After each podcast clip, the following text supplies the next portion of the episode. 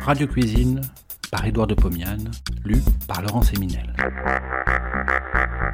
De 1923 à 1929, Édouard de Pomiane présente, tous les vendredis soirs sur Radio Paris, ce qui fut sans doute la première émission culinaire radiophonique. Cela s'appelait Radio Cuisine.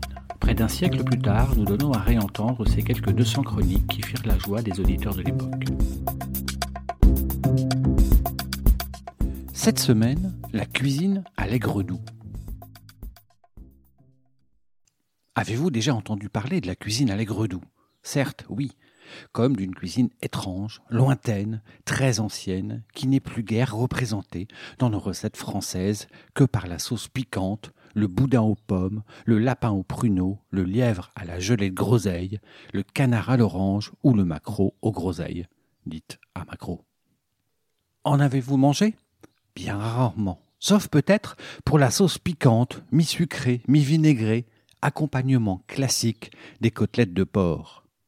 Je vais aujourd'hui enrichir vos connaissances dans le domaine de cette cuisine gothique en vous parlant de deux plats qui vous surprendront peut-être que j'ai puisé dans le livre de recettes écrit pour vous, le Code de la bonne chair.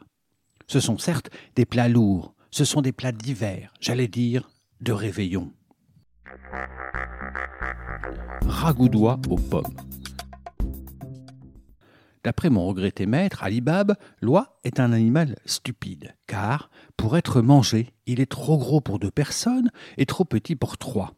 En réalité, il est difficile de prévoir ce qu'il y aura à manger dans une oie rôtie, tant elle perd de graisse et tant sa chair se rétracte si l'animal n'a pas été spécialement gavé, engraissé. Aussi, Vaut-il mieux ne pas faire rôtir l'oie, mais la préparer en ragoût? Cuisant en milieu liquide, sa chair se dessèche moins. De plus, cette technique permet de n'acheter que la moitié ou le quart d'une oie, suivant le nombre et l'appétit des convives.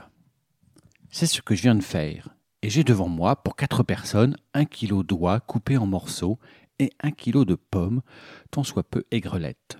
Les pommes sont épluchées et coupées, chacune en huit morceaux. Je pose sur le gaz une cocotte de fonte. Je fais fondre un morceau de graisse d'oie, puis je dépose dans le fond, les uns à côté des autres, les morceaux d'oie. Sous l'action de la chaleur, la viande prend une belle couleur dorée. La peau devient croustillante. Je retourne les morceaux dans la graisse et les laisse se colorer sur l'autre face. Dix bonnes minutes se passent. J'incline la marmite. Oh, il y a beaucoup de graisse liquide.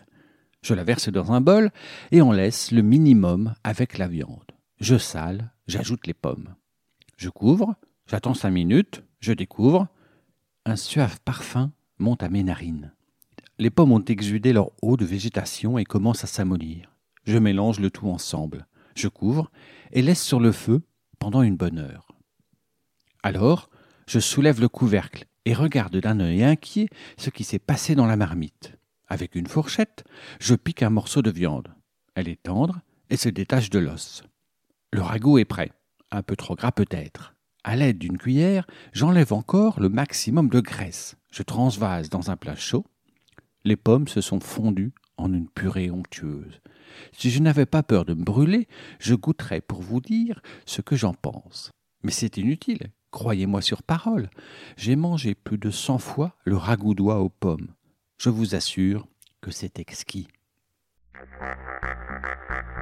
Rable de lièvre à la betterave.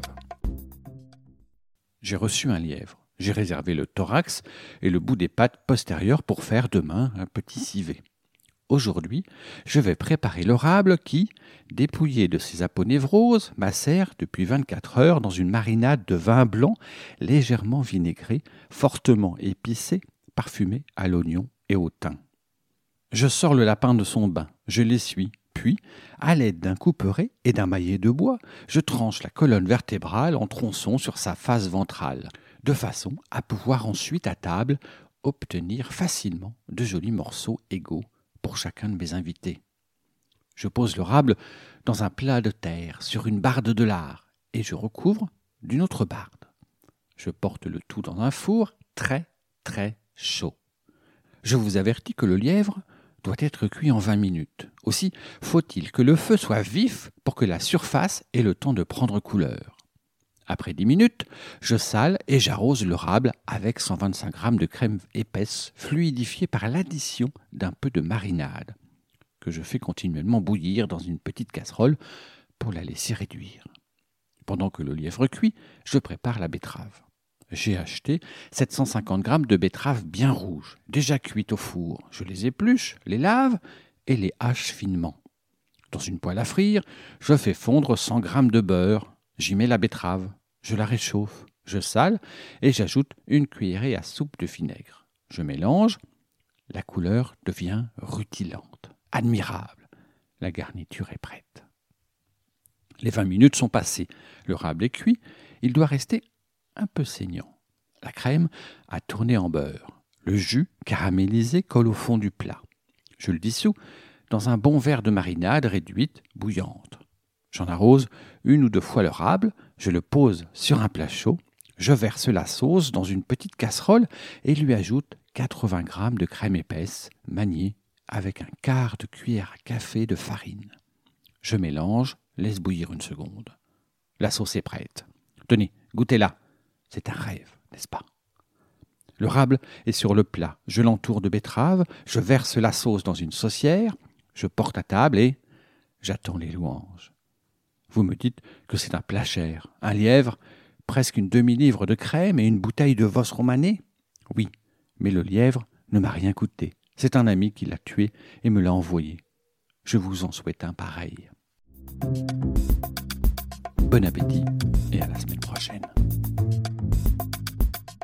Vous avez aimé cet épisode, vous pouvez retrouver toutes les chroniques d'Édouard de Pomian dans les deux volumes de Radio Cuisine, un livre publié chez Menu Fretin est disponible sur www.menufretin.fr.